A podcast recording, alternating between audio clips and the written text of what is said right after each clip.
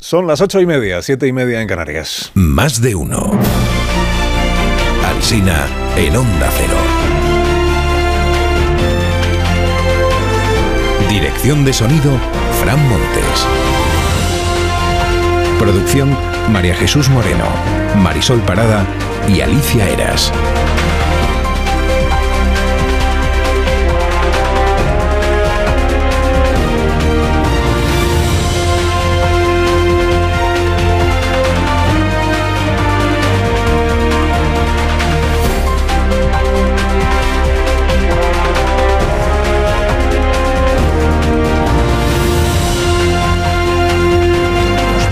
12 y 20 minutos en cadena de este programa, desde las 12 y 20 minutos en edición local, en este que es un día de celebración, por cierto, para una de nuestras emisoras más veteranas.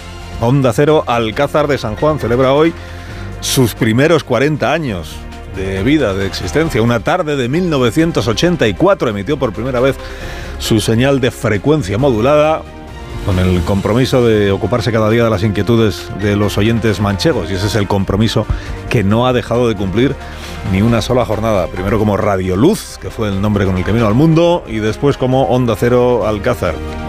Siempre hospitalaria la emisora y el equipo de la emisora cuando nos hemos plantado allí los de los programas nacionales, ¿verdad? Programas en cadena para contarle al resto del país cómo es La Mancha. Así que enhorabuena, Onda Cero Alcázar a todos sus eh, empleados y responsables y que celebren este día de programación especial de nuestra emisora.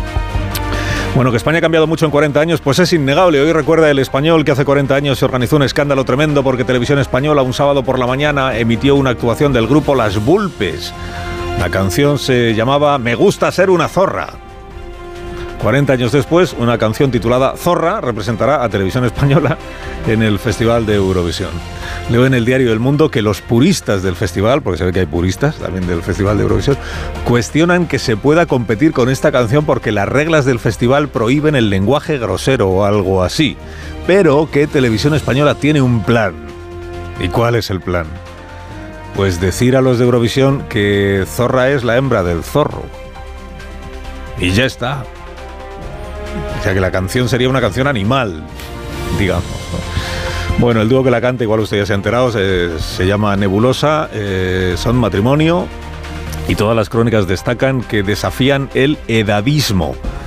eh, Porque ella que se llama María o Mary tiene 56 años y él que se llama Mark tiene casi 50. Desafío al edadismo. El periódico España ha preguntado a analistas musicales qué opciones tiene esta canción de ganar el festival y le sale este veredicto. Dice, no ganará en el voto de los jurados porque es demasiado, en fin, diferente, pero sí quizá gane en el voto popular, porque hay dos votos en este festival. En el voto popular por la simpatía que despierta, dice, ver a una mujer madura disfrutona.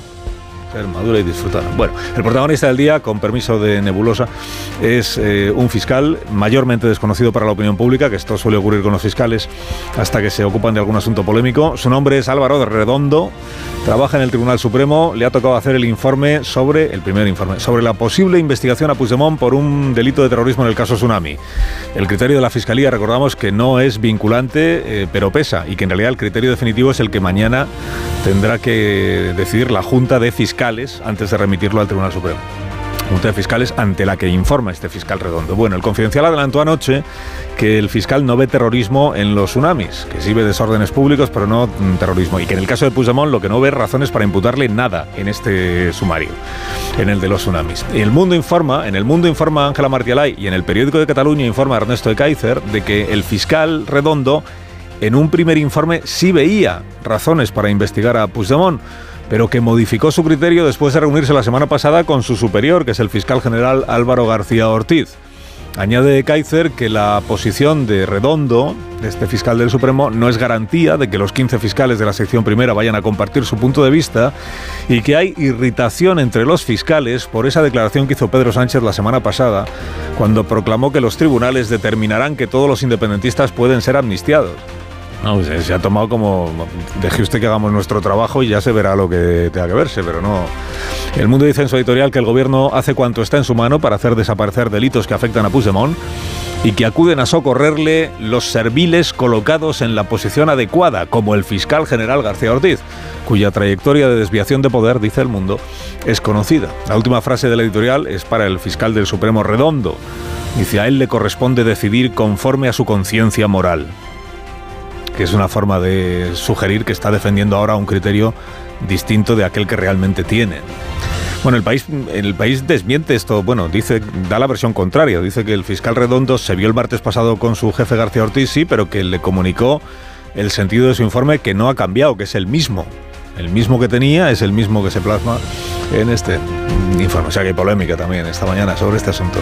El Independiente abunda en la nueva idea del gobierno para quitarle competencias a los jueces de instrucción. La idea es que sea la Fiscalía quien tenga la última palabra a la hora de prorrogar los plazos de las investigaciones. Por ejemplo, el juez Aguirre de Barcelona no podría prorrogar la investigación de la trama rusa del Prusés si la Fiscalía no lo viera, porque le correspondería a la Fiscalía decidirlo. Bueno, recuerda Cristina de la Hoz en su información que esto en realidad sería una contrarreforma, porque en tiempo de Rajoy era la Fiscalía quien tenía esa potestad, pero esto se cambió por iniciativa del actual gobierno de, de Pedro Sánchez, el gobierno del año 2020. O sea que en realidad sería una autocontrarreforma del gobierno. El periódico de España abre así su edición de hoy. Dice, PSOE y Junts se conjuran para resucitar la amnistía. Pero sería ya después del 18 de febrero, que hay unas elecciones en Galicia.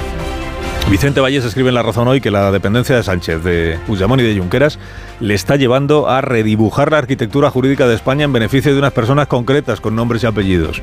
Y Torreblanca escribe en El Mundo, dice, el choque total del gobierno contra la oposición, la división en dos de la sociedad, el uso del poder legislativo como rodillo y el rechazo a los frenos judiciales es lo que marcó el Prusés, que ahora se quiere amnistiar.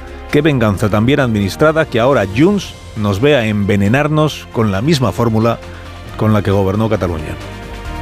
Elecciones en Galicia. Hoy el país lleva un título que La Razón ya publicó la semana pasada. Es este. Feijó se instala en Galicia. Y cuenta un poco lo mismo, que tiene caravana electoral propia para recorrer el rural. ¿eh? De pueblo, pueblo en pueblo con un mensaje nacional, dice la crónica. Entrevistan a Marta Lois en La Vanguardia. Y veo que Alfonso Rueda lo llama presidente no electo de la Junta.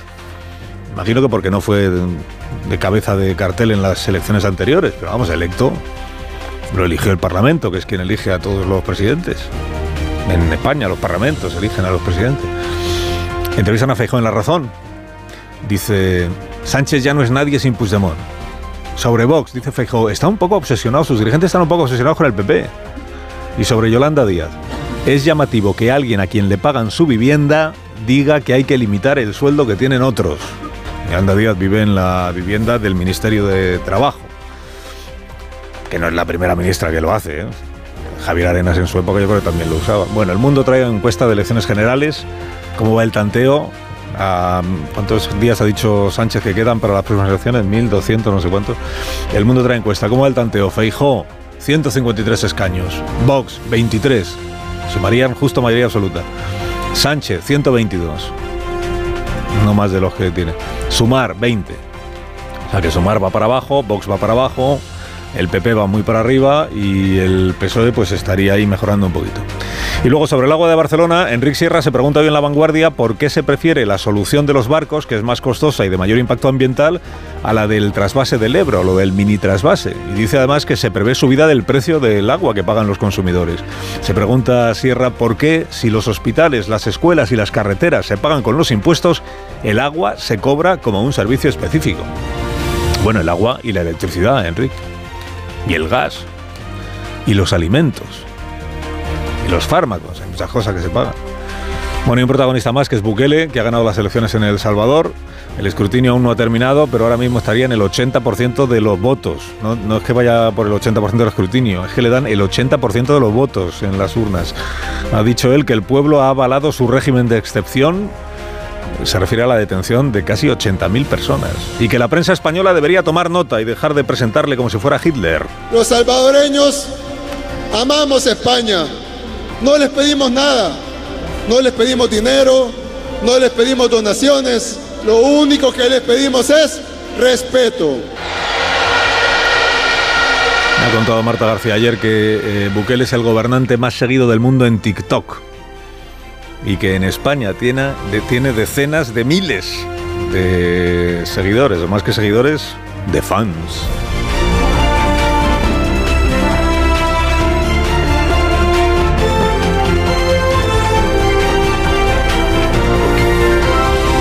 Con Carlos Alsina en Onda Cero, somos más de uno. En cuanto te metes en la cama no paras de toser, escucha este consejo de Bio3 y duerme del tirón esta noche. Vaya tos. No sé si he cogido frío o un catarro, pero esta tos me está matando y los niños están igual. Con la llegada del frío y la contaminación aparecen los resfriados y la tos. Si te preocupan la tos y la irritación, no lo dudes. Consulta a tu farmacéutico. Bio3 Fitobronc es un jarabe balsámico con sustancias vegetales activas y miel que ayuda a suavizar y despejar la garganta. Bio3 Fitobronc, jarabe adultos y jarabe niños, actúa para toda la familia. Este invierno confía en tu farmacéutico y en Bio3.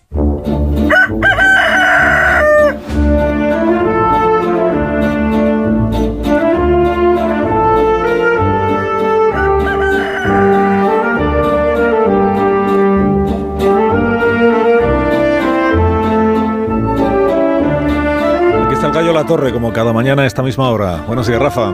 Buenos días, Carlos Alsina. Os escuchaba ahora en el resumen de noticias cuál es la penúltima innovación de la ingeniería jurídica del gobierno. Siempre es la penúltima. Ahora quieren reformar la ley de enjuiciamiento criminal para agilizar el proceso tras aprobar la amnistía. Esta idea se suma a la de reformar el delito de terrorismo y ambas son parte de una doctrina realmente curiosa que consiste en poner a la ley a hacer penitencia para redimir al delincuente. El gobierno ya la exploró cuando decidió derogar el delito de sedición o reformar el de malversación. De lo que no hay duda es del impulso transformador del gobierno. Pero ¿Cuál es el fin de este afán reformista? Pues eso es lo peor, ir moldeando una España a la medida del historial delictivo de los socios de Sánchez, para que puedan seguir siéndolo. Esta es la principal perversión de todo. No se gobierna para transformar el país, sino que se transforma el país para gobernarlo. ¿Qué otros efectos tendrá este parcheado de, la legislación a la medida de unas personas muy concretas? Bueno, eso ya lo veremos, pero por de pronto se ha normalizado que el programa de un partido tenga una cláusula que dice que todo lo expuesto está al servicio de las necesidades procesales de los socios que le permiten ser gobierno. Concluye la torre, concluye. Pues concluyo que decía Concepción Arenal aquello de odia al delito y compadece al delincuente. Creo que no lo han entendido demasiado bien. Que tengas un día Espléndido, La Torre. Te escuchamos a las 7 de la tarde en La Brújula, como siempre. Gracias por madrugar con nosotros. Es mi trabajo. Ahora la noticia sostenible del día, de la mano de Iberdrola, por ti, por el planeta. Los científicos han detectado cuatro nuevas colonias de pingüinos emperador en la Antártida. Son los más grandes del mundo y están considerados casi en peligro de extinción.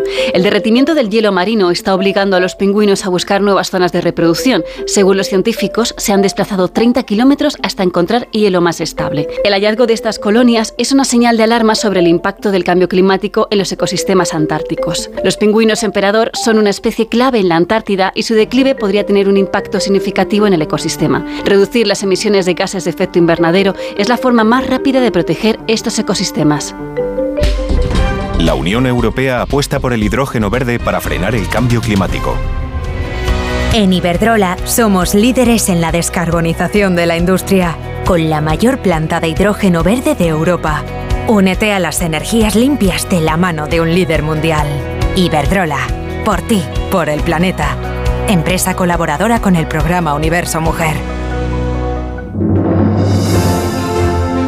Tertulia esta mañana aquí en la radio en más de uno. Antonio Casado, buenos días Antonio. ¿Qué hay? Buenos días. Casimiro García Vadillo, buenos días. Hola, buenos días. David Jiménez Torres, buenos días. Muy buenos días. Marta García Ayer, Rubén Amón, buenos días. Buenos días. ¿Qué tal, Carlos? Bueno, por alusiones Marta García Ayer es que me ha explicado a mí lo de que Bukele tiene no sé cuántos decenas de miles de seguidores en TikTok en todo el mundo, o millones incluso y que en España tiene muchísimos seguidores y muchísimos fans. ¿Y qué tiene este mm, individuo que, bueno, el individuo, presidente de El Salvador, que despierta, que despierta pasiones, entiendo, entre un público cuya eh, media de edad, pues seguramente será más o menos la, que él tiene 40 años, ¿no? sí, 40. Llegó a presidente con 30 y pico. ¿Y qué le encuentran sus fans para adorarle de esta manera? Un inciso, yo creía que en lugar de ganar las elecciones había ganado el Máster de Augusta, porque va con esta gorra de mm. el polo y, el, la gorra esta parece que es un jugador de golf, ¿no? Mm. Eh, perdón, pues, pues, pues no, técnico. Pues no es el Máster de Augusta lo que ha ganado. No, ha ganado la presidencia de una manera un poco de aquella manera porque la Constitución de El Salvador dice que solo te puedes,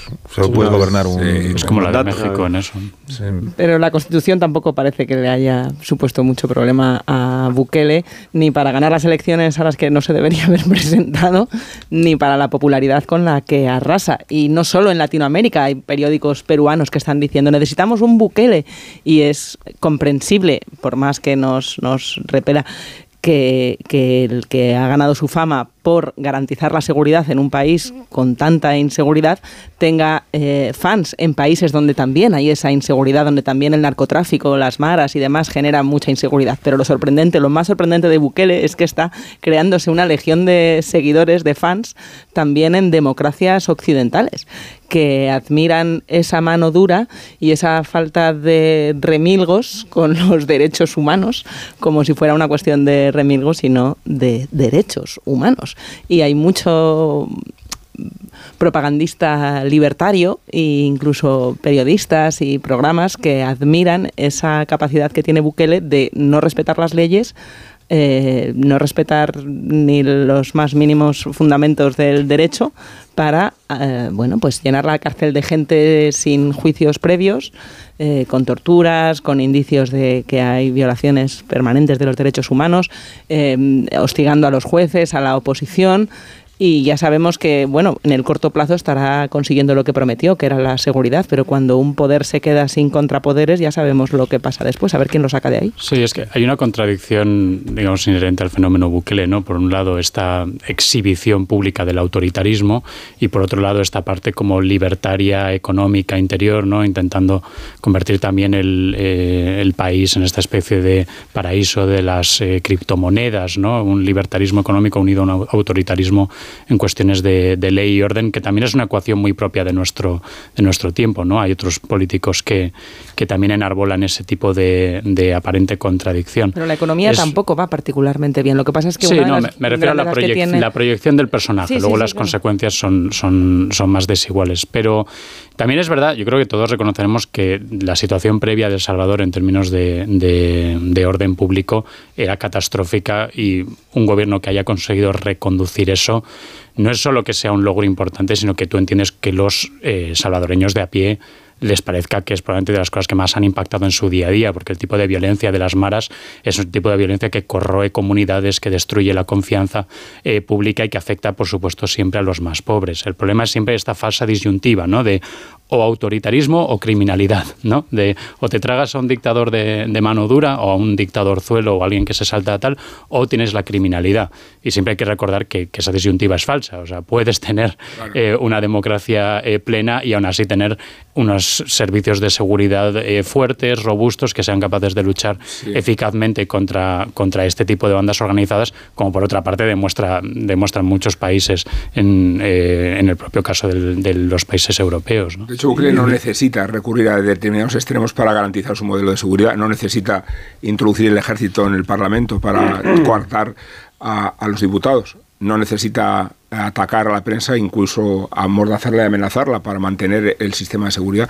Los excesos que él comete en nombre de la seguridad son los que sí podemos juzgar desde nuestros estándares. Y ya sé que los estándares democráticos occidentales no se pueden aplicar a un país que sale de esas circunstancias, pero no sirven de eximente a muchas responsabilidades que sí podía haber asumido el propio Bukele sin que por ello se le juzgara su mano dura contra la violencia y contra el narcotráfico. Pero es que es desde esas democracias europeas desde las que se está tirando. Es, muy, es muy difícil eh, mantener eh, ese equilibrio que tiene que tener una democracia entre libertad y seguridad en un país donde el Estado prácticamente no existe, donde lo que hay es un contrapoder, que son las maras o las mafias o las bandas, en las que hay algo que es muy importante entender. O sea, un chico joven salvadoreño de 18 años trabajando gana 10 veces menos trabajando para una de estas bandas. Diez veces menos. Por lo tanto, es lógico que mucha gente joven se dedique a este tipo de, delincuencia masiva. Eh, Bukele no solo ha detenido a más de 70.000 personas sin ningún tipo de proceso judicial, les tiene ahí, es que ha destituido en pleno al Tribunal Supremo lo ha destituido y ha puesto en su lugar a gente de su plena confianza.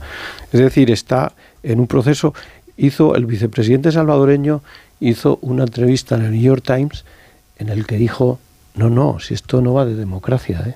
Ya, nosotros no queremos eh, la democracia, nosotros lo que queremos es un país que funcione y un país donde exista la seguridad. Es decir, que ya la democracia para algunos países y para muchos ciudadanos ha dejado de ser un valor de referencia. Sí, sí, verdad. Por ejemplo, en Estados Unidos, mucha gente que apoya a Trump, la democracia, ¿por mm. qué la democracia? ¿Por qué tiene que haber democracia? O sea, ¿por qué es lo mejor la democracia? son las alianzas. eso es peligrosísimo. un inciso casado. La alianza iliberal, iliberal, que es la que caracteriza a China como modelo absoluto y absolutista, la que caracteriza a Rusia. Y estos países que han constituido una alianza que va mucho más allá de la ideología, que tiene que ver con la restricción de libertades a cambio de otros premios como son eh, la seguridad, el, nacionalismo, el concepto de patriotismo. Pero si lo vemos, si lo vemos con, con arreglo a, esto que decías, Rubén, de los estándares, de los protocolos que se llevan en las llamadas democracias liberales, Bukele no, no deja de ser un heterodoxo más. En, en, este caso en función del orden público, pero hay otros heterodoxos en función de otras cosas mm. y los tenemos bastante cerca. Porque a mí me parece un heterodoxo el señor Trump, me parece un heterodoxo Milei, me parece un heterodoxo, por supuesto, eh, eh, Daniel Ortega en, Nicaragua. Y el señor Sánchez no es un heterodoxo. No es un heterodoxo cuando se pasa por el arco del triunfo, por ejemplo, la independencia judicial, la ocupación de las, instituciones, eh, la separación de, poderes. Pues es otro heterodoxo.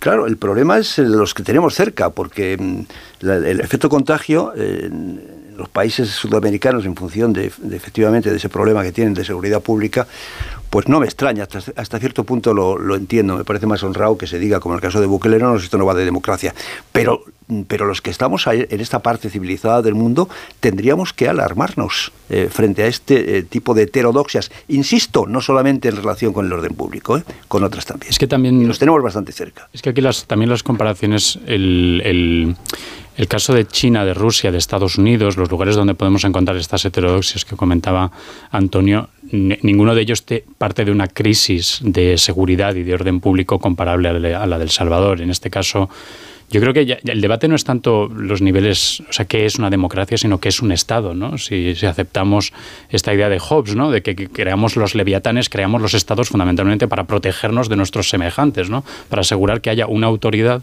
y por eso la reconocemos como la autoridad legítima, que nos pueda proteger de nuestro vecino que tenga una pistola que no venga a, matarnos o a robarnos a extorsionarnos. Y es evidente, por esto, cuando hablamos de Estados fallidos, hablamos fundamentalmente no de Estados que no son una democracia, sino de Estados que no son capaces de garantizar la libertad de sus ciudadanos y garantizar el monopolio de la violencia en todo su, su territorio. Y es en ese contexto, creo, donde cobran sentido personas como Bukele en clave interior. Otra cosa es el fenómeno fandom que pueda tener en el exterior, ¿no? Y qué puede atraer a un joven español de un vídeo en TikTok. Ese es el cambio fundamental. Pero ahí yo creo que hablamos sin el espectáculo que rodea a Bukele no se entiende el fenómeno Bukele. Es parte de esa popularidad lo que justifica su impunidad también lo único, a ojos de la opinión Lo único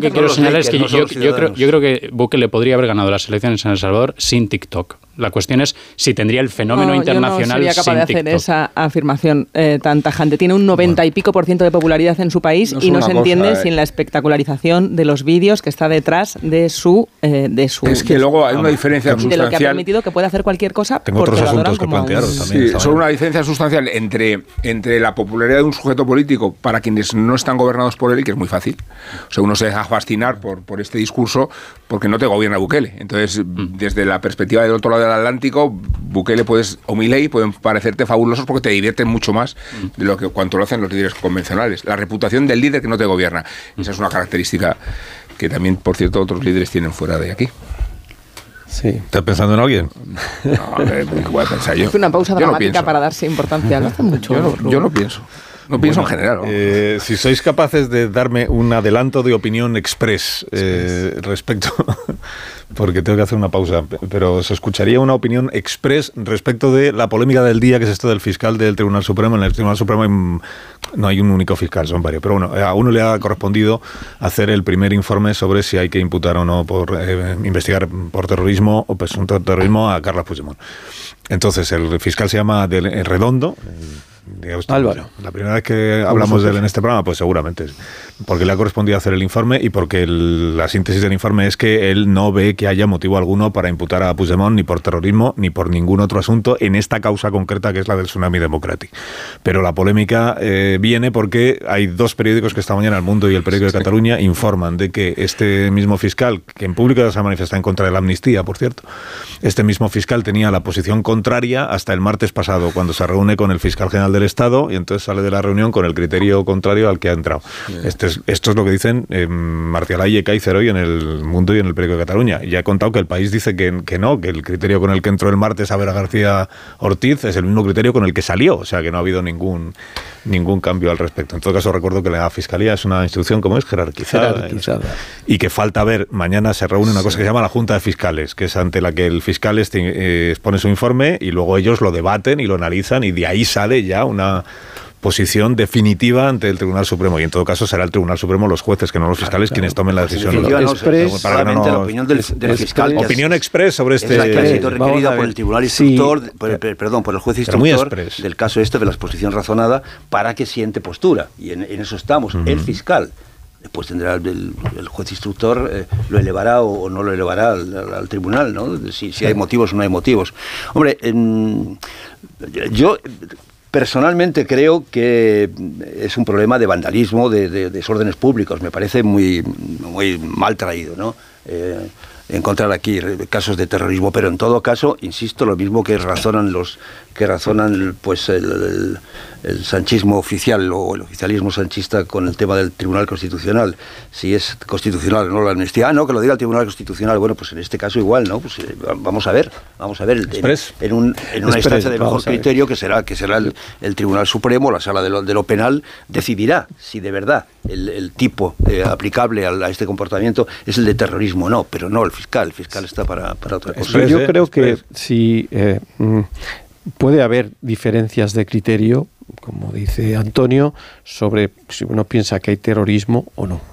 El problema en este caso es que el gobierno ha tomado una actitud tan beligerante en este asunto que es difícil pensar que el fiscal general del Estado no está haciendo todo lo posible por llevar a la fiscalía ese criterio.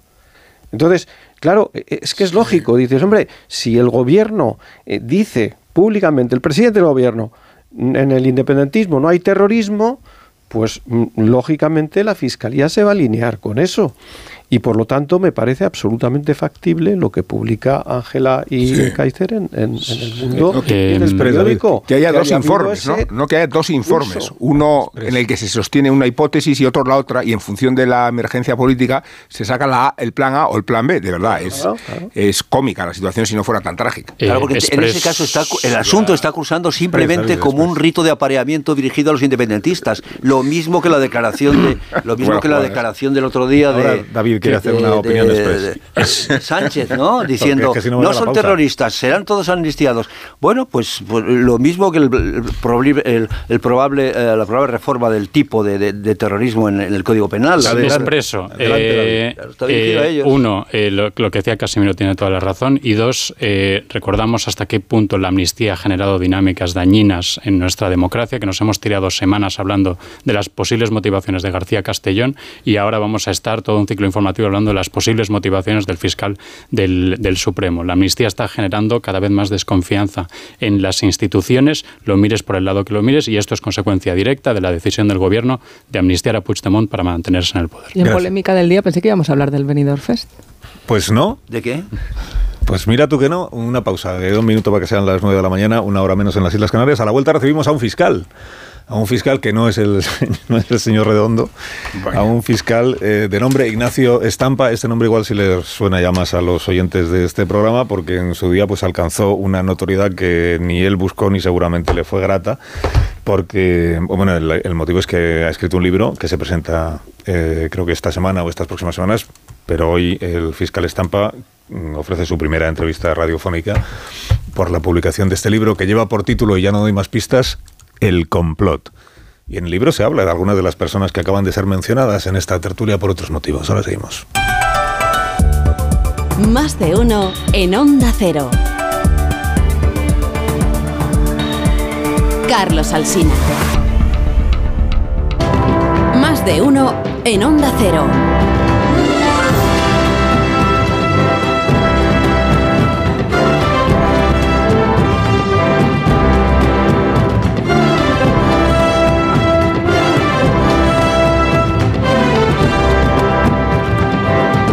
Las 9 y 5 minutos, ahora menos, en las Islas Canarias. Luego, si os portáis bien, eh, reservo dos minutos para que habléis del Festival de Eurovisión, que veo que es el tema que subyuga hoy a los comentaristas de, de este país. Algunos. Bueno, eh, mira, es un tema del que David Jiménez Torres no quiere hablar. Esto, Pues hablamos de fútbol. esto- esto no sé. Bueno, estamos en tertulia esta mañana con. Casimiro García Vadillo, con Marta García ayer, de fútbol, ¿no? con David Jiménez Torres, con Antonio Casado y con Rubén Amón. Y como se ha anunciado, pues nos acompaña Ignacio Estampa, que es autor de este libro que tengo aquí encima de la mesa, que se llama El complot y que lleva por título La verdad del caso del fiscal Estampa, que es, que es el mismo. Ignacio Estampa, buenos días. Muchísimas gracias por invitarme. Buenos días. Bueno, es que sigue siendo fiscal.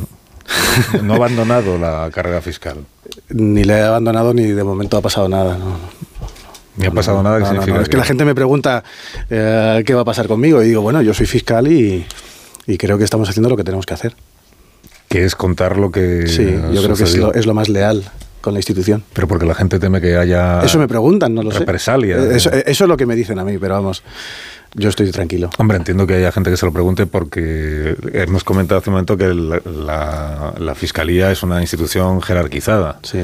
Y en este momento tiene un máximo responsable que es Álvaro García Ortiz, fiscal general del Estado, al que usted le hace un traje en el, en el libro. No, yo no, no le hago ningún traje. Se lo habrá hecho él y las demás personas que aparecen, porque yo me limito a dar información. Yo no opino eh, prácticamente nunca y simplemente cuento la verdad de lo que fue pasando. Eh, es verdad que con detalles que no se saben, pero yo no opino prácticamente nada de todas las personas que aparecen, sino que simplemente constato documentadamente todo lo que ocurrió. ¿Por qué ha escrito el libro, Ignacio Estampa? ¿Qué, qué le ha movido a dar Pues mire, lo primero desde el punto de vista personal, conseguir un paz interior, contar esa verdad eh, por mi familia y porque no podía seguir sintiéndome encubridor de lo que pasó. En segundo lugar, porque, mire, mm, el Ministerio Fiscal Español lo componen aproximadamente 2.800 fiscales honestos y profesionales, trabajadores y que tienen un sentido de, eh, en su trabajo que es el del servicio público, tiene una vocación de servicio público y de eh, velar por el interés general. Y yo creo que no se puede confundir el interés general por el que velan los fiscales con el interés del general que dirige a los fiscales. Y eso creo que ahora mismo hay una cierta confusión, por supuesto, en todo lo que me pasó a mí. Y porque además, em, todas las eh, ilegalidades que yo creo que se cometieron conmigo, ahora lo que ha ocurrido es que se han em, validado normativamente, se han cambiado las normas para que todas las ilegalidades que hicieron conmigo se puedan hacer ahora. De manera que mm, lo que pretendo es poner eso de manifiesto para que esto no le pueda pasar no solamente a ningún compañero fiscal, sino a, ningún ciudadano, porque esto le puede pasar a, cualquier persona que esté sometida a una investigación de trascendencia por parte de la Fiscalía. Déjame que pongan antecedentes a los oyentes, que les sonará el nombre de Ignacio Estampa. Antes he contado yo que los fiscales solo acaban siendo conocidos o los conocemos los medios de la opinión pública, eh, quienes, no, quienes no estamos en el día a día de la, de la vida de los tribunales y de los fiscales, solo acaban siendo conocidos cuando les cae, eh, le- les toca investigar una- un asunto polémico o un asunto que tiene repercusión pública y pasa algo en ese trabajo que de repente hace que el, nombre del fiscal acabe en los medios de comunicación. En su caso, el, eh, Ignacio Estampa estaba en la Fiscalía Anticorrupción, creo que en Comisión de Servicios, cuando empieza el, el caso Tandem, o el caso Villarejo, como lo queramos llamar. Es uno de los dos fiscales a los que, con Miguel Serrano, que es el otro, a los que les corresponde investigar ese caso Tandem. Eh, Bueno, en, el curso de esa investigación, una de las eh, piezas, uno de los casos, que es el caso Dina, ahí eh, aparece su nombre publicado porque el Calvente, que es, el, que es un empleado de Podemos, sostiene que Marta Flor, la abogada de Podemos, dice que tiene una relación con usted. A partir de ahí, pues aparecen informaciones según las cuales hay gente que dice que usted está pasando información confidencial a, Podemos, que es usted un abogado podemita y no sé cuántas cosas más. Y hay una denuncia. Sobre si usted eh, incurrió o no en algún tipo de irregularidad. Se llega a la conclusión de que usted no hizo nada mal, que usted todo lo que hizo era correcto, pero esa investigación interna como que tarda en archivarse y no se ha archivado para cuando llega el momento de adjudicar las plazas fijas de la Fiscalía Anticorrupción. Usted optaba una de ellas después del trabajo que había realizado y usted no obtiene esa plaza porque quienes votan para, para, esa plaza entienden que como hay una polémica, como hay una apariencia de falta de imparcialidad, a pesar de que ya se ha llegado a la conclusión de que usted no había hecho nada malo, eso supone que usted no, no consigue esa plaza. Bueno, si yo he entendido bien eh, lo que usted dice en el libro, como usted me, usted me va... No, lo entendido perfectamente bien. Usted me va corrigiendo para, para que sepan los oyentes de qué fiscal hablamos y de qué caso hablamos. Hablamos del caso Tandem, es decir, de todas las piezas que componen lo que llamamos el caso Villarejo y ahora hablaremos pues algunos de los protagonistas. Mi, mi conclusión después de leer eh, su libro, y usted aquí ya me corrige lo que quiera, mi, resumen sería, eh, Dolores Delgado, fiscal general del Estado en aquel momento y antes ministra de Justicia, eh, Álvaro García Ortiz, en aquel momento mm, número dos de la señora Delgado en la Fiscalía, en la, ¿cómo se llama? La Secretaría la Secretaría Técnica, sí. Eh, y estrecho colaborador de la fiscal general Dolores Delgado. Dolores, en, sintonía ellos dos con Baltasar Garzón, que dirige un despacho de abogados y que a la vez es la pareja de Dolores Delgado, maniobran para anularle a usted como fiscal del, del caso Tandem en el que los principales investigados son el comisario Villarejo, que presume de ser amigo de Garzón y de Dolores Delgado, la llama Lola, y el comisario García Castaño, al que defiende el despacho de abogados de Baltasar Garzón. Este, este sería un... Pues lo, ha resumido extraordinariamente bien, salvo algún matiz de la parte del final.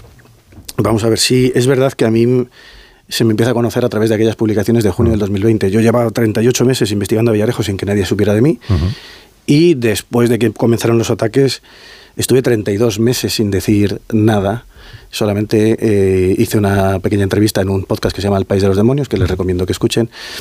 Y es verdad que todo empieza por eh, unos chats que se van filtrando por parte de una persona, que es el señor Calvente, que usted ha comentado, que está enfadado con su partido y con una compañera del partido que le ha, que le ha denunciado, ¿no? Por acoso sexual, creo que era.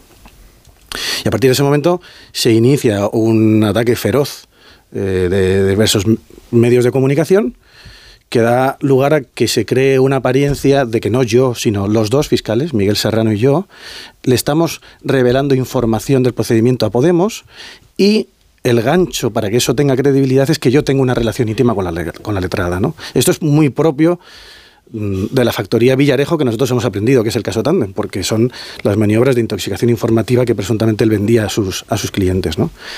Cuando tiene un problema él, cuando tiene que resolver su propio proyecto de gestión de crisis, lleva tres años en prisión, lo tiene que resolver de la forma más brava posible. ¿no?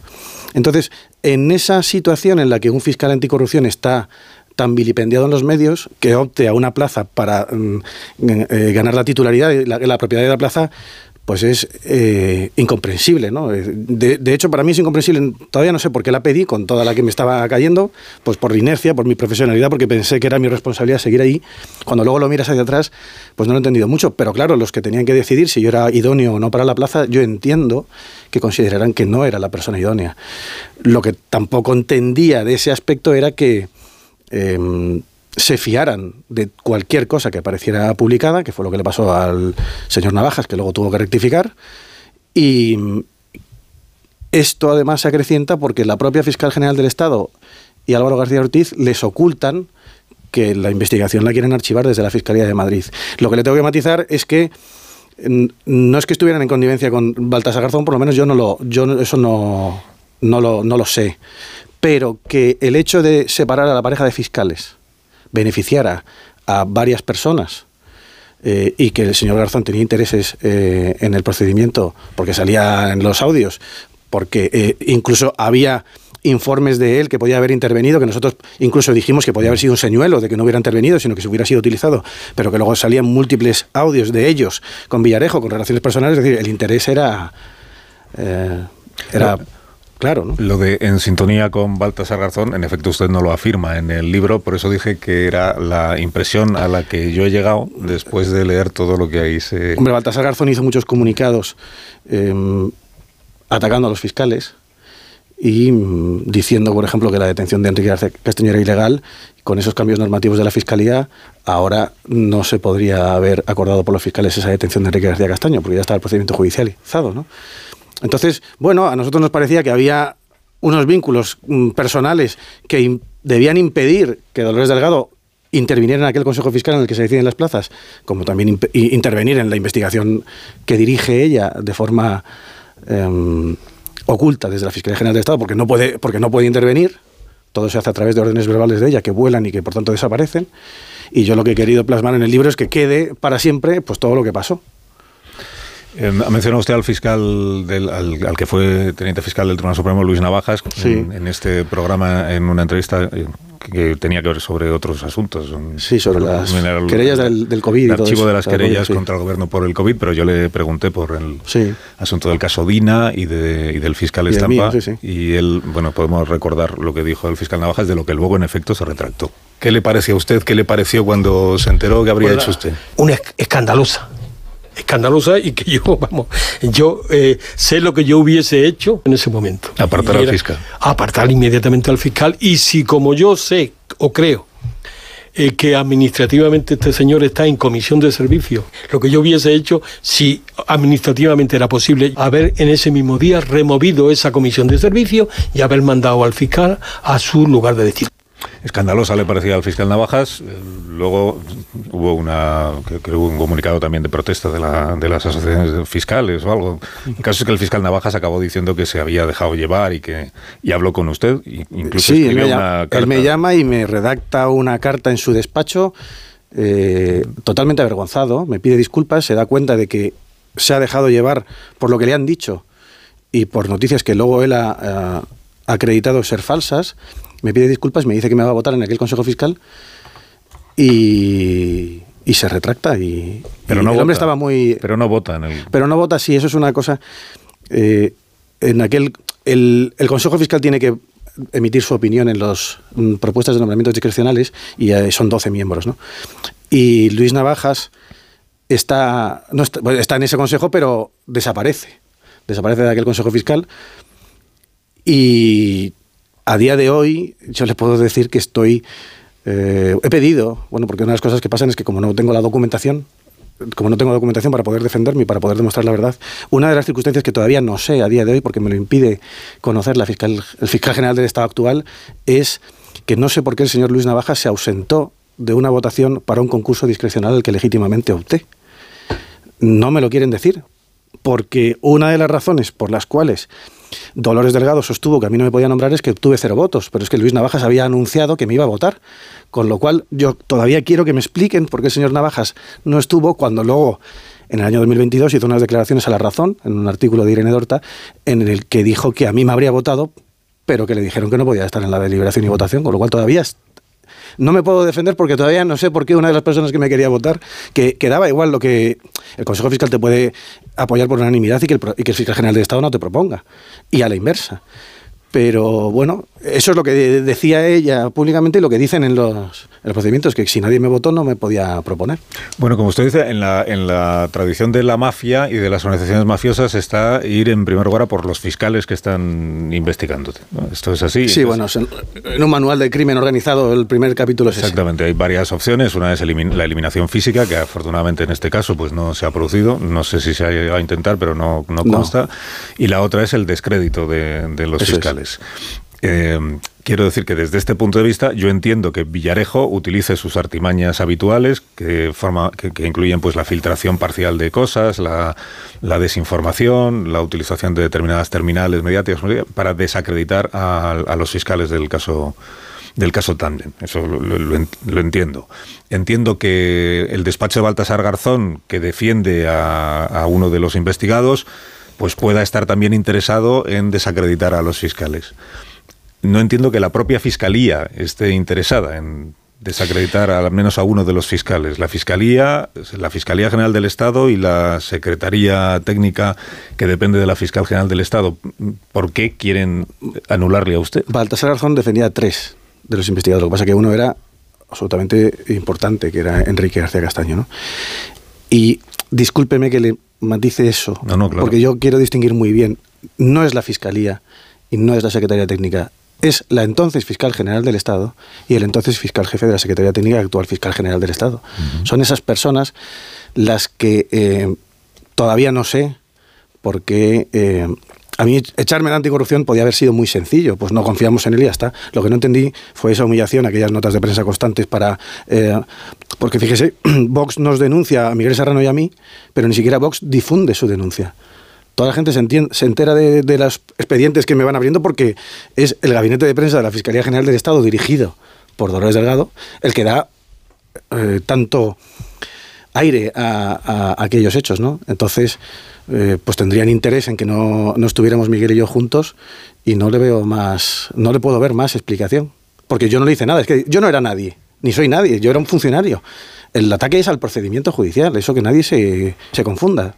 Yo era uno de ellos y como yo era el más vilipendiado, pues me era más fácil eh, ponerme a mí en el eh, ojo del huracán, pero a Miguel Serrano también le denuncian. Lo que pasa es que indican desde la Fiscalía General del Estado, a través de Álvaro García Ortiz, pero lo ordena la única persona que lo puede ordenar, que solamente se me investiga a mí.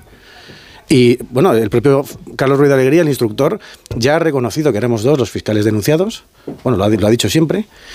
Cuando a mí me archivan las investigaciones, se refieren expresamente a los dos fiscales denunciados. Cuando me archivan las investigaciones internas de la Fiscalía, también se refieren siempre a dos fiscales anticorrupción denunciados. Y eh, pues es que le puedo decir que hasta la abogacía del Estado, defendiendo los intereses de la Fiscalía General, ya ha reconocido expresamente que éramos dos fiscales anticorrupción aforados los que fuimos denunciados. Pero desde la Fiscalía General se decide que... sí, sí, se decide y está decidido por escrito. Eh, bueno, está, y anulado. Está sugerido por escrito, pero está decidido verbalmente para que se ejerza un poder, una autoridad por parte de la única persona que lo puede ejercer, pero no asuma su responsabilidad porque no aparece. Pero claro, se hace a través de una serie de sugerencias a los fiscales de Madrid que les impiden también, como no son órdenes formales, también les impide eh, articular los mecanismos contra una orden o una instrucción que se considere ilegal o improcedente, porque una sugerencia, pues bueno, seguro que ustedes entienden qué se quiere decir al niño de 8 años cuando le sugieres que se coma el puré de verduras. El niño lo entiende perfectamente, ¿no? Pues yo creo que aquí pasó lo mismo, hasta que llega un momento que se plantan. Es decir, es decir, porque todo esto que usted me está describiendo yo lo llamo corrupción. Usted... Bueno, yo también lo he llamado corrupción, porque lo dice la Unión Europea. Porque eh, pero vamos a ver, corrupción no es lo que se entienda habitualmente de forma coloquial de corrupción de que uno paga para que otro haga una cosa ilegal. No. Desde el punto de vista de la Directiva Comunitaria del año 2019 de protección del, del denunciante de corrupción, Corrupción es infringir el Código Penal y los códigos éticos, tanto en el ámbito público como privado. Y eso es lo que yo denuncio que ha pasado y que sigue pasando en, eh, en todo lo concerniente a mí, porque hay una opacidad, una falta de transparencia absoluta. y luego, que, la, fiscal general del Estado, Dolores Delgado, incurre en corrupción. En, términos de la directiva comunitaria, sí. En términos, puesto que digamos que o incurre en un abuso de poder con, con unos fines. Mm, bueno, es una desviación de poder. Mire, la sentencia del Tribunal Supremo de noviembre del año 2023 ha venido a decir algo que es un ejemplo muy claro de todo lo que fueron diciendo conmigo entre los dos. Y el Tribunal Supremo ha dicho que eh, el actual fiscal general del Estado, Álvaro García Ortiz, incurrió en desviación de poder porque eh, hizo lo que quiso al margen de lo que establece el ordenamiento jurídico. Conmigo hicieron eso, los dos. Eso es lo que nosotros defendemos, pero bueno, los tribunales ya resolverán, ¿no? Con todo el respeto. Ya resolverán eh, cuándo, porque claro, lo que yo le digo es, usted denuncia corrupción. Eh, aporta toda la información en el libro. Hay dos personas. La que tengo, la que me dejan tener. Que son las señaladas. Y una, eh, que era fiscal general del Estado, Dolores Delgado, no consta que haya tenido que pagar ningún precio, al menos a mí no me consta, por haber incurrido en corrupción. Y la otra persona es el hoy fiscal general del Estado. Es mi. Mi, ¿cómo le digo yo? A ver, mi conclusión después de leer el libro es decir, vivimos en un sistema en el que la fiscal general del Estado puede incurrir en corrupción para tratar de torpedear la investigación de un caso tan relevante como el caso Villarejo y no le ha pasado nada a ella? Y quien colaboró con ella para esa labor corrupta de torpedeo de una investigación eh, de la Fiscalía es Álvaro García Ortiz, al que sí le ha pasado algo, que es que ha sido ascendido a la condición de fiscal general del Estado. Bueno, corrupción es una opinión mía basada en el ordenamiento jurídico comunitario. Yo no sé eh, lo que pensarán los demás ni lo que pensarán los tribunales de si haya o no desviación de poder en lo que me pasó. Pero ha quedado todo. Sí, bueno, que, han que bueno, ella ha ascendido a la fiscal de Sala dos veces. Solo sin y era fiscal general de Estado dos veces. Y, yo eh, me tuve que ir eh, totalmente humillado a, un destino en el que estoy maravillosamente bien, en el que hago lo que me gusta. Desde luego, y, puedo mostrar empatía por víctimas, por. Mm, en fin, hago unas cosas que desde luego no tenía en, trabajando contra la corrupción. Una de las cosas que usted describe en el, en el libro, en los procedimientos de, de Villarejo y quienes estaban más cerca de Villarejo, el problema es que Villarejo dice que Villarejo dice que Dolores Delgado era amiga suya. Porque bueno, a mí me lo dice en la, puerta de la celda. Me dice mi amiga Lola. Villarejo, esto no es que lo diga él, esto está en el programa de, Jordi Évole también, cuando entrevista a Villarejo, sale Baltasar Garzón y entre los dos pues confirman su buena relación y su amistad. Em, o sea que que esto está esto está fuera de, fuera de toda duda. Pero uno de los procedimientos que utiliza Villarejo y compañía es eh, filtrar audios. Villarejo lo tiene grabado todo, ¿no? Filtrar audios para que parezca que, son los fiscales los que están filtrándolos. Por ejemplo, el audio en el que aparece Dolores Delgado en aquella comida que se hace en el restaurante Riancho, que está Villarejo, que está Garzón, cuando hablan de Grande Marlasca, con los comentarios aquellos homófobos, cuando hablan de la información vaginal que dice Villarejo. Esa grabación se difunde hay una sospecha de que quien está difundiendo eso es la Fiscalía, porque una de las acusaciones que le hacen a usted, que está filtrando información confidencial del caso a los medios de comunicación, cuando en realidad ese audio no estaba en la causa, o por lo menos ustedes no lo habían encontrado en la causa. O sea, que no lo filtran ustedes, lo filtra a quien lo tiene. A nosotros algunos abogados ya, eh, a nivel interno, ya nos imputaban eso. Llega un momento en que se difunde una información que vincula a Dolores Delgado y a Baltasar Garzón con, una, con uno de los proyectos que se investigaban en Tandem relacionado con un empresario naviero en Guatemala. ¿no? Em, y como consecuencia de esa eh, información, la entonces ministra de Justicia, Dolores Delgado, empieza a hacer desmentidos, no sé si recuerdan en la prensa, que no tengo ninguna relación personal con él, o, luego profesional, luego de una vez, luego de dos, luego de tres. Y entonces a nosotros nos llamó la atención porque llegó un momento en que nosotros empezábamos a, estudiar el caso Tandem a las 6 de la mañana para ver qué se publicaba.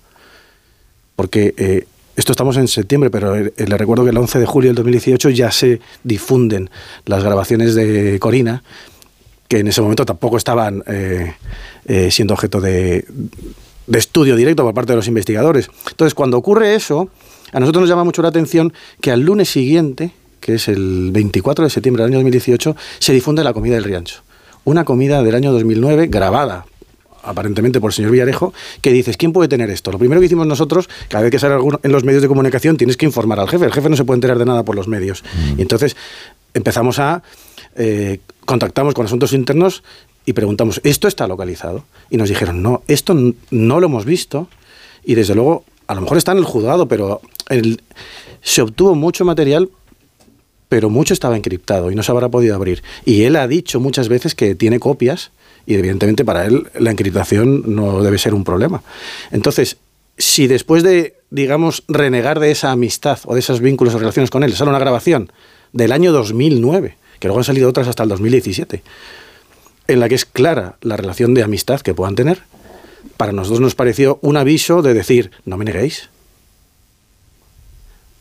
en el estudio que hacíamos Miguel y yo de todo lo que ocurría fuera del procedimiento, porque eh, eh, lo que ocurría fuera del procedimiento era casi más que todos los tomos y todos los teras que teníamos que analizar. Eh, era de locos, el, asunto era de locos. Y claro, si veíamos esto y decimos, no está en el sumario, ¿qué se está buscando? ¿Quién es el que lo está haciendo? Y se jugó con eso, porque lo que se trasladó era que éramos nosotros. Y nosotros nos defendíamos como podíamos diciendo, no está en el sumario, pero si no se nos quiere escuchar. hubo más grabaciones que no estaban en el sumario y que se divulgaron. Por ejemplo, entre octubre y noviembre de ese año se difunden unas de que afectaban a María Dolores de Cospedal en la sede del Partido Popular. Eso tampoco estaba en el sumario. Con lo cual es que nos volvían locos. Era un ataque de fuera del procedimiento hacia adentro. eh, así no estuvieron. Pasa que eso no se enteraba nadie, pero eso, eso era así. Y nos imputaban a nosotros las filtraciones. En, el, en la investigación del caso Villarejo mm, aparecen primero policías, empezando por el propio Villarejo y otros, y otros compañeros suyos del departamento, que tienen una labor, por una parte, como mm, investigadores privados o parapoliciales, pero a la vez sigue siendo mm, el señor Villarejo comisario. Pero luego aparecen políticos. Usted ha mencionado a Cospedal pero está el caso Kitchen con Fernández Díaz. Aparecen en la investigación las conexiones de Villarejo con, con jueces, en el caso de Baltasar Garzón, o ex jueces, y con periodistas. Pero procesados no hay ni jueces ni, ni periodistas. Solo hay los policías y los, y los políticos. Y algún empresario, creo recordar. Eh, ¿Por qué? Mire, con respecto a lo primero que ha dicho, sí es verdad que eh, trabajaba como detective privado, como policía aparentemente a la vez, pero eso hay una primeras tres piezas que ya se ha sentenciado y el tribunal ha dicho por mayoría que no era delictivo. Sí que han dicho que trabajaba eh, como empresario, pero que no afectaba a su condición policial. Y con respecto a lo demás, lo único que le puedo decir es que los fiscales, lo que habríamos y escuchábamos que fuera de naturaleza delictiva, eh, lo escribíamos y lo proponíamos. Eso era todo a donde podíamos llegar. Las decisiones que no compartíamos las recurríamos y esa era nuestra responsabilidad. ¿Pero eso significa que ustedes llegaron a proponer que fueran investigados o imputados eh, profesionales de otras áreas que luego finalmente no lo fueron? Sí. De los medios de comunicación, por ejemplo. Sí. En concreto yo no, porque yo estaba investigado formalmente, Miguel también, desde el punto de vista material, pero eh, se pidió por la Fiscalía Anticorrupción la imputación de la periodista que me puso 18 denuncias a mí y que era la que jaleaba toda la campaña que vino a Madrid para eso. O sea, luego acabaron conmigo y se marchó, desapareció. Vino a Madrid porque trabaja o trabajaba en Canarias. Trabajaba en Canarias, sí, curiosamente. Quiero decir que hay una descripción de una organización mafiosa, porque usted la, la describe en esos términos, una organización mafiosa con múltiples actividades, pero que básicamente consiste en que yo, contrato a Villarejo y entonces eh, o para espiar eh, ilícitamente a una empresa eh, que es competencia mía o para tratar de arruinar una investigación judicial que afecta a un partido político o para múltiples cosas es una organización en la que hay distintos actores están Villarejo con la gente que él conoce en la policía están sus conexiones en el mundo de la judicatura pero luego está la parte periodística, que es la parte de difusión de desinformación con objetivos concretos. Claro, siempre quedará la duda de si el periodista al que le pasan una información que es perfectamente falsa es consciente de que es falsa y la difunde, aun sabiendo lo que está haciendo, o es que se cree que realmente hay una, hay una exclusiva. Pero digamos que de, de esa descripción de la organización mafiosa, a la hora de exigirle responsabilidades en un tribunal, hay una parte o, varias partes que se han quedado, que nunca han llegado a... Nosotros esa parte llamamos, la llamamos además la pata mediática de la organización, eh, la investigamos y la miramos. Eh, y no llegamos a las conclusiones suficientes que tiene que tener el rigor de eh, pedir la imputación de cualquier persona. y, en aquel ya rama, digamos, periodística, la que usted me comenta, no llegamos a ninguna conclusión para llegar a ese punto. Luego se llegó con esta periodista María Montero Clemente que vino de Las Palmas. Pero hay que relacionar esto con otra presunta organización criminal actualmente investigada en la Audiencia Nacional, que es la de que se llama CODAP, que es la del juez Presencia, que también me denuncian a mí y de la cual era socia María Montero y que tiene a sus líderes en prisión por difundir bulos eh, supuestamente en una lucha ficticia contra la corrupción, pero para ganar dinero, en virtud del cual, no sé si se acordarán, que salieron noticias de que incluso la propia Dolores Delgado, eh, eh, José Luis Rodríguez Zapatero, que muchas altas personalidades, magistrados del Tribunal Supremo, cobraban mucho dinero y lo blanqueaban en las Islas Caimán, unas cosas disparatadas, y con esto ganaban dinero ellos. Entonces iban con la bandera de la lucha contra la corrupción denunciando todo esto tenían incluso un, un, canal de YouTube para sacar una serie de vídeos y yo soy víctima también de esto porque a mí me, cuando se sabe que las investigaciones mías están cerradas, cuando, cuando la Fiscalía de Madrid les manda a la Fiscalía General del Estado por segunda vez mi, mi, denuncia, o sea, mi investigación archivada, en la que además hablan de Miguel y de mí como que hemos hecho un trabajo extraordinario y que no hay ningún indicio de delito, justo antes del Consejo Fiscal, ACODAP me pone otra denuncia a mí por otra supuesta revelación de secretos. Y eso es lo que sirve a Dolores Delgado para mm, declarar en el país tres días después, ah, no, es que todavía la investigación está abierta y hay que hacer cosas. Y pues eso solamente lo sabían ellos, ACODAP. Eh, y, y ahora resulta que ACODAP tiene a sus tres líderes en prisión provisional por difundir bulos supuestamente por esa lucha contra la corrupción. Y yo fui víctima de ellos cuando, cuando nadie les conocía. Eh, ¿Los contratulios quieren participar en la conversación? Eh, señor Estampa. Casimiro. Eh, vamos a ver.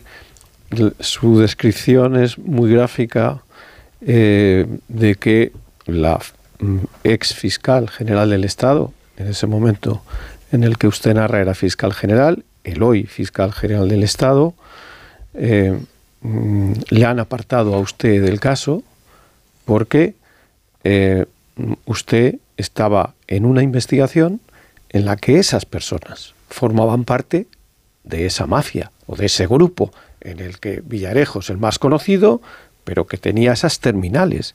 Eso es lo que yo No, yo no digo, yo no digo que formen parte de la misma mafia, pero que sí que son amigos. Bueno, mm, vamos a ver. Eh, mm, entonces, o sea, la duda que, me queda ya no solo como periodista, como ciudadano, es, eh, o sea, que a usted le han quitado del caso porque la fiscal general del Estado era amiga de Villarejo y, no solo eso, es que luego la han premiado y es que han premiado también a su número dos. O sea, que se está protegiendo aquí. No, yo lo que explico es que desde el punto de vista objetivado, porque es público, eh, la fiscal general del Estado salía en audios relacionada con Villarejo. Eh, su, persona cercana, Baltasar Garzón, que luego eh, se publicó que eran pareja, también salía en audios del comisario Villarejo, que había documentos que les involucraban a los dos, fuera verdad o mentira, que les involucraban a los dos, de que habían participado en los negocios del señor Villarejo, que nosotros consideramos en su momento que podía ser un señuelo para ganar dinero, pero que es una investigación que hasta ahí llegamos. El que tiene la información es Villarejo, con sus audios, y que eh, además tenían vínculos directos, tanto personales con Enrique García Castaño como profesionales, como abogado, eh, directamente afectados. Entonces, lo único que digo yo no es que formen todos una mafia, sino que les podía interesar desde el punto de vista personal debilitar el procedimiento en aquel momento, porque eh, luego entraron tres compañeros que habrán hecho todo para que todo salga lo mejor posible, pero que tenían que empezar de, de nuevas a estudiárselo. Y entonces lo que yo digo es que Dolores Delgado no podía participar objetivamente en un concurso público al que yo opté. Y segundo lugar, eh, cuando ah, meses después, porque yo no lo sé, cuando meses después descubro que es ella la que está dirigiendo de forma oculta la investigación contra mí, ya eh, me quedé absolutamente perplejo. Pero me quedo perplejo como fiscal, que más o menos conozco un poco el ordenamiento jurídico, eh, comparto absolutamente que usted pueda sentirse así como ciudadano. No me, no me extraña. Eh, redundando en esta idea de sentirse preocupado como ciudadano, parece que Villarejo es la marca de agua de toda corruptora en España, sea cual sea el origen de la corrupción, sea el IBEX, sea la Casa Real, sea el Partido Popular, sea el Partido Socialista. ¿De dónde viene el poder de Villarejo? ¿Y, y cuánto margen de chantaje le queda, cree que, porque no sabemos qué credibilidad todavía reviste a Villarejo de sus bravuconerías y cuánto material incendiario todavía posee. Me dicen, me dicen muchas cosas. Ya. Eh, mire, pues no lo sé. Vamos a ver, cuando nosotros abrimos aquella caja fuerte, aquello hay 30 años. Entonces no sé lo que tiene grabado, pero nos pareció que, que tiene grabado mucho se ha publicado que tiene grabado mucho y se ha publicado que no está todo abierto y se ha publicado cosas que no tenemos. Con lo cual eh, parece que puede depender de él que salgan más o menos cosas y no sabemos lo que tiene. ¿no? Mm, pero sobre sus bravuconerías, eh, pues no lo sé. Yo algo le he podido llegar a conocer. Creo que soy la única. Somos dos personas las que le hemos registrado la celda y dos veces su casa. Entonces, pues eh, me ha, dado la casualidad de que soy una de esas personas y yo siempre interpreto lo que dice al revés. Yo primero pienso al revés de lo que dice y luego empiezo a pensar si lo que está diciendo es verdad, incluso si se lo creo o no. Señor Pero era una forma de investigar, no, eh, eh, lo que pueda tener o no. Lo que, lo, lo, que se desprende del libro, lo malo del libro, es que se desprende un funcionamiento oscuro o casi mafioso de la institución, de la Fiscalía General del Estado. ¿De verdad cree usted que estos, que, los aludidos eh, se van a cruzar de brazos? ¿Cree usted que no va a haber reacción por parte de estas, personas, de, estas personas a las que señala con toda claridad en relación con ese mal funcionamiento, con ese funcionamiento sombrío, casi mafioso? De Don Antonio, la Fiscalía somos 2.800 fiscales y mm, no sé si señalo o no, yo menciono que esto lo han hecho personas muy concretas. La anterior fiscal general y el fiscal general. que, si se van a quedar quietos, hombre, eh, que tomen represalias contra mí o que tengan acciones contra mí se refiere, o que digan algo. Bueno, llevan diciendo que todo esto es mentira en cada oportunidad que han tenido, en el Parlamento, en todos sitios. Que el funcionamiento de, esta gente no tiene nada que ver con el interés eh, social, conmigo, con el principio de legalidad. Lo que han hecho conmigo me parece una absoluta desviación de poder. Creo que los documentos lo corroboran, lo hemos estudiado y sin faltarle el respeto a nadie, lo hemos expuesto, pues porque a mí me gustaría que todo esto se ventilara definitivamente en los juzgados, pero como no me dan los documentos para poder decir que lo que me hicieron es, eh, es así, pues tres años después, hombre, claro que han advertido en el Consejo Fiscales de que esto, eh, cuando salieron las noticias, dijeron que era intolerable y que esto no podía quedar impune. Pero ¿qué quiere que haga yo? ¿Que, me siga callando? No, no, no, yo lo, sé. es que, a la pregunta de si no iban a reaccionar, usted dijo, pues no creo, no sé nada, no, por ahora no. No lo sé, para reaccionar tendrán que acreditar que yo he hecho algo malo y tendrán que acreditar que ellos lo han hecho bien. Entonces a lo mejor tengo oportunidad de que me den los documentos que yo quiero. Tengo que hacer una pausa. Eh, si no le importa a Ignacio Estampa quedarse, ahora retomamos la conversación. Por favor, yo estoy aquí. Quedarán cinco minutos, pero los aprovecharemos. Que si no hago la pausa ahora, eh, al que le contra el que van a tomar represalias en la cadena es contra mí. No, eso no, lo Yo lo recuerdo todas las mañanas con muchísimo orgullo. Esta es una radio comercial. Y comercial significa que es comercial. Más de uno. Onda Cero. Carlos Alsina. Carla. Nos quedan dos minutos de tertulia, pero tengo dos cosas que preguntarle al, al fiscal Ignacio Estampa, autor de El Complot, que es este libro que del que estamos hablando, que estamos presentando aquí esta mañana. Pero una pregunta, sé que no me va a decir gran cosa, pero tiene que ver con un asunto de actualidad que hemos comentado esta mañana. O sea, no con, no con el libro ni con su caso, pero como es usted fiscal, pues igual me puede iluminar. Eh, hemos contado que el fiscal del Tribunal Supremo que ha tenido que hacer este informe sobre si hay que investigar o no a Puigdemont, eh, se reunió la semana pasada con el fiscal general del Estado que mm, antes de ir a esa reunión tenía un criterio que es que había que imputar a Puigdemont y parece que hay un informe, además escrito por él, o un borrador de informe en el que sostiene que hay razones para la imputación y que después de ver al fiscal general del Estado sale con el criterio contrario y tiene otro borrador ya escrito que dice que, no hay razones. ¿Cómo de frecuente es esto en, en, en, el trabajo de la Fiscalía, tener dos posibles conclusiones sobre los mismos hechos completamente contrarias? Pues mire, mm, primero no conozco el caso. Segundo, es el caso de un compañero.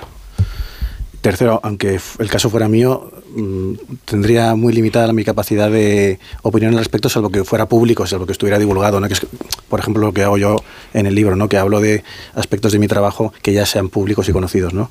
Álvaro Redondo me, merece todo el respeto y eh, los fiscales somos un cuerpo jerarquizado, que eh, tenemos que cumplir las instrucciones que nos dan nuestros superiores eh, siempre que sean conforme a derecho, no, no, no tiene más. Desconozco el caso totalmente y, y como no lo sé, no le puedo valorar, pero vamos, que se cambie el criterio, muchas veces yo creo que se cambia el criterio, hasta los jueces los cambian cuando se recurre, o sea que no... y, la otra cosa, me están reprochando que no hemos entrado en detalles, pero es que yo tampoco quiero disuadir a la gente de comprarse el libro, en el que lo explica todo Ignacio Estampa con con pelos y señales, pero si usted tuviera que resumir cuáles son las, eh, ¿cómo lo llamamos? Trampas, eh, por no hablar de ilegalidades, para no comprometer a nadie, pero trampas, eh, zancadillas que va utilizando la fiscal general del Estado, según usted, la señora Delgado, para eh, complicarlo pues usted la vida. Resumidamente, primero, se, mm, se ordena de esa forma solapada de, de, de ¿cómo era? De recomendar o como era... Sugerir. De sugerir. Lo he leído tantas veces que ya no me sale la palabra. Primero se recomienda que solamente se me investigue a mí cuando somos dos fiscales denunciados. En segundo lugar, cuando los fiscales competentes les comunican que van a cerrar la investigación, no les dejan y les dan instrucción de que sigan investigando. Se me sigue investigando y cuando lo quieren volver a cerrar, tampoco lo dejan. Llega al Consejo Fiscal, entonces llego eh, con esa investigación abierta al Consejo Fiscal se sigue alargando la investigación para no hacer absolutamente nada nuevo, porque no se incorpora ningún dato nuevo. En esas, el fiscal que me investiga se planta y deja y dice que ya no tiene que hacer nada más porque todo lo ve muy claro, se cambia de fiscal mm, hasta que se alarga y bueno, no sé si es curioso o no, pero es otro dato, que solamente se cierra cuando transcurre el plazo para que yo pudiera optar a la Fiscalía Europea, porque claro, se saca el concurso, pero yo cómo iba a optar a otra fiscalía si ya no me habían rechazado en una, pues no podía optar a otra. Todo esto además se hace ocultándole la información esencial al órgano de representación de la carrera, que es el Consejo Fiscal, en varias ocasiones, y luego extrayendo del procedimiento eh, foliado pues los documentos que acreditan las comunicaciones entre esas fiscalías, la Fiscalía General y la Fiscalía de Madrid, y aderezado con una serie de notas de prensa que van haciendo el asunto cada vez más grande, porque eh, curiosamente se le informa a la opinión pública, y yo estoy de acuerdo con eso, en que un asunto de aquella trascendencia, de aquel escándalo tan grande, se dijera, pues vamos a poner eh, orden aquí, y a mí me parecía normal que se investigara, pero claro, con una presunción de inocencia garantizada y, con, y desde luego al final, que esa transparencia, también al final dijeran, miren, no había nada. No, no, lo miramos todo, pero no había absolutamente nada. Esas son, digamos, ese es el resumen. Y una, última cuestión, eh, porque ha mencionado usted antes los audios de Dolores de Cospedal en conversación con Villarejo en la sede del Partido Popular. Eh, usted como eh, fiscal, entiende que Dolores Delgado, Dolores Delgado, no, Dolores de Cospedal, perdón, entiende que Dolores de Cospedal no haya llegado a estar procesada en, el, la, en la pieza Kitchen de, que instruye el juez eh, García Castellón. Está Fernández Díaz. Eh, sí, el informe en el que se pedía la, imputación de María Dolores de Cospedal y Fernández Díaz desde el 4 de septiembre del año 2020 y lo redacto yo con Miguel Serrano y lo firmo yo. O sea, ¿usted cree que Dolores de Cospedal debería estar mm, procesada? En aquel momento ese era nuestro criterio, validado por el fiscal jefe Alejandro Luzón y probablemente dada su trascendencia por eh, la fiscal general del Estado. Después, lo único que sé es por leer los medios de comunicación que se ha rechazado, la Fiscalía hizo un recurso durísimo, se volvió a rechazar y se desestimó, con lo cual no tengo más, no sé, no sé lo que se ha acumulado después, se consideraría que no, ya está. Salvo que mis contertulios tengan alguna curiosidad más. Bueno, yo, la, da la impresión, Pero la última, ¿eh? por, lo que acaba de contar el eh, señor Estampa, de que esto es como un empate. Yo no voy contra Cospedal y tú dejas fuera a Delgado, ¿no? Eh, no sé, digo, ese, digo, ese, partido no juego yo. ese, da, la impresión, porque, claro, o sea, eh, su libro se titula El complot. Vamos. No es un grupo de amigos, se titula El complot. Bueno, es que un grupo de personas se junta para fastidiar a otro es la definición de complot, un poco en ese sentido ya, ¿no? ¿Es así? ¿Hay precedentes para el comportamiento de Dolores Delgado con, con usted? sí o no, decir, no, digo, no, a mí Dolores Delgado no me conocía de nada, no, no, no, ni yo a ella. No sé. Pero después sí, ¿no? Se habrán visto en alguna ocasión. A mí me la presentaron una vez cerca de la Audiencia Nacional antes de esto, pero yo no la he vuelto a ver. No, el sentido de la pregunta es, ¿hay precedentes históricos? Es decir, ¿Dolores Delgado se ha comportado de una manera única en la democracia con usted? O sea, ¿hay casos Yo sé lo que ha pasado conmigo, no lo sé. ¿No se la presentarían en el Riancho? no. Señor Estampa, gracias por habernos acompañado esta mañana. Eh, el complot es el libro que se presenta estas próximas semanas. El miércoles ya sale a la venta. No, gracias a ustedes por querer contar la verdad de lo que pasó. Eh, y hasta cuando usted quiera, ya sabe que es bien recibido. Muchas gracias a este todos. Aquí todo el mundo es bien recibido. Luego hay algunos que les gusta más venir y otros menos. Pero os tengo que despedir porque estamos fuera de hora. Adiós, Casimiro García adiós, Adiós. adiós, David Jiménez Torres. Nosotros siempre venimos encantados. Buenos días. Mm, pues hay días que yo lo dudo, porque ponéis caras raras. Adiós, Antonio Casado. Hasta luego. Marta García ayer se va disgustada porque no hemos hablado de Eurovisión, si no te preocupes. Ya hemos echado el lunes, si nos ha ido el lunes ¿Cuándo es Eurovisión? Todavía no es, ¿no? Mayo, tiempo tendremos. Mayo, estar cuatro meses con la zorra para arriba. Eh, adiós, Amón, hasta el próximo día. Hasta mañana en Se llama así la canción, ¿no? Zorra. ya está, un minuto. Contamos las noticias enseguida.